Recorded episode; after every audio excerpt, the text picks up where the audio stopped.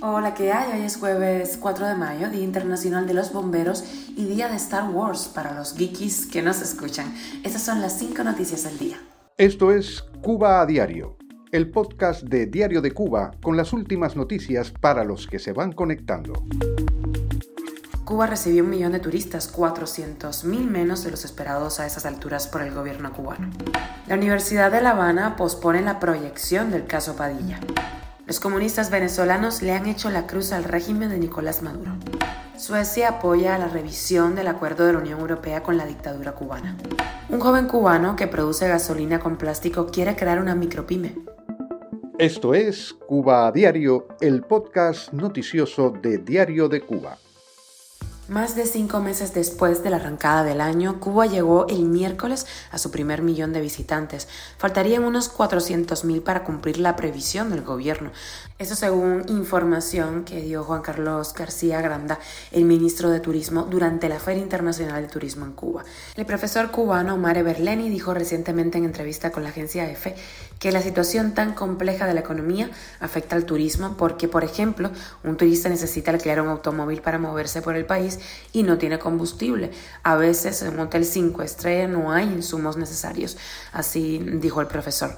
En medio de una situación de inseguridad alimentaria eh, malísima, profunda, es preocupante que el peso de la inversión agropecuaria se mantenga estancado a nivel que es mínimo, o sea, es un nivel que es más de 12 veces inferior al peso de la inversión en servicios empresariales e inmobiliarios. Esto incluye al turismo. Así consideró recientemente el economista Pedro Monreal en redes sociales. Cuba a diario. Y la Facultad de Comunicación de la Universidad de La Habana propuso la proyección del documental El caso Padilla del cineasta Pavel Giroud prevista para este miércoles 3 de mayo, ayer en el Salón de Conferencias de dicha sede. La presentación del filme contaría con la participación del narrador Francisco López Sacha.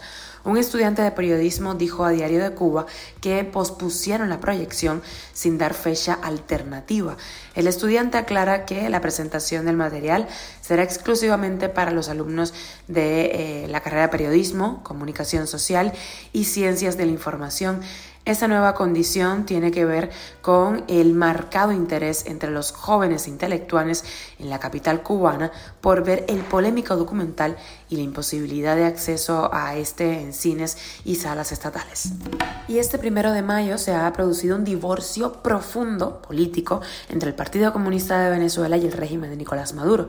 ¿Y cuál y cuál es la revolución si este gobierno es hambre, miseria y corrupción?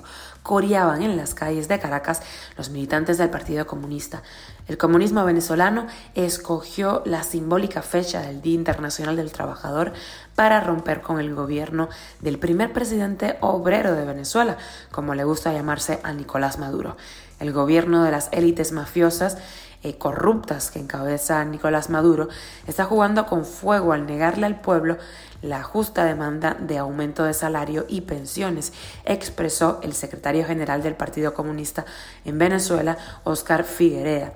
Los comunistas venezolanos han denunciado el chavismo en los espacios de la izquierda internacional, una que parece haber tomado por sorpresa a todos, incluyendo al anfitrión del Partido Comunista de Cuba, tuvo lugar a finales del año 2022. Cuba a diario. Y el gobierno de Suecia considera que el llamado acuerdo de diálogo político y cooperación entre la Unión Europea y el régimen cubano debe revisarse, así como los recursos que destina esa institución a la isla. El gobierno sueco le preocupa pues, los continuos acontecimientos negativos en Cuba y las acciones represivas del Estado cubano. Se puede afirmar que el acuerdo se ha aplicado provisionalmente durante poco más de cinco años y hay razones para una revisión de la política este. Así lo puntualizó el ministro de Comercio Exterior eh, sueco, Johan Forsell. El coordinador de la Asamblea de la Resistencia Cubana, Orlando Gutiérrez, calificó como histórico el pronunciamiento del gobierno sueco. Y como noticia extra te traigo un emprendimiento en Cuba, el joven cubano Dairon Matos, que se hizo viral en redes sociales por un video en el que se le ve obteniendo gasolina a partir de plásticos, afirma que quiere crear una micropyme en el municipio de la, del Manatí, en las Tunas, donde él reside, para llevar a cabo eh, esta actividad. Vamos a escucharlo. Es el reactor, es el llamado reactor, ahí donde se mete todo el plástico, todo el plástico, y entonces sale un conducto a un tanquecito, a un tanquecito, ¿sabes? El tanquecito que se ve ahí, que ese es para sacar eh, la gasolina pura, ¿sabes? Petróleo, así es que lo hace líquido, el que hace la gasolina, el que la condensa es el purifica, el, el rallador, que hoy estamos haciendo un serpentín, ¿sabes? Que es el que lo enfría. Entre más frío, entre más frío esté, eso quiere echándole agua constantemente, ¿sabes? Entre más frío esté, más, más octanaje coge la gasolina. La producción de gasolina a partir de plásticos a gran escala y de modo industrializado ayuda a reducir la dependencia de combustibles fósiles. Sí, esto es positivo para eliminar desechos plásticos. Sin embargo, no es una energía sostenible ni limpia ni amigable con el medio ambiente. Mientras tanto, el gobierno cubano admite que no sabe cómo superará esta crisis energética. Esto es Cuba a Diario, el podcast noticioso de Diario de Cuba, dirigido por Wendy Lascano y producido por Raiza Fernández. Gracias por informarte en Cuba Diario y recuerda que estamos contigo de lunes a viernes en Spotify, Apple Podcast y Google Podcast, Telegram y síguenos en redes sociales. Yo soy Wendy Lascano y te mando un beso enorme.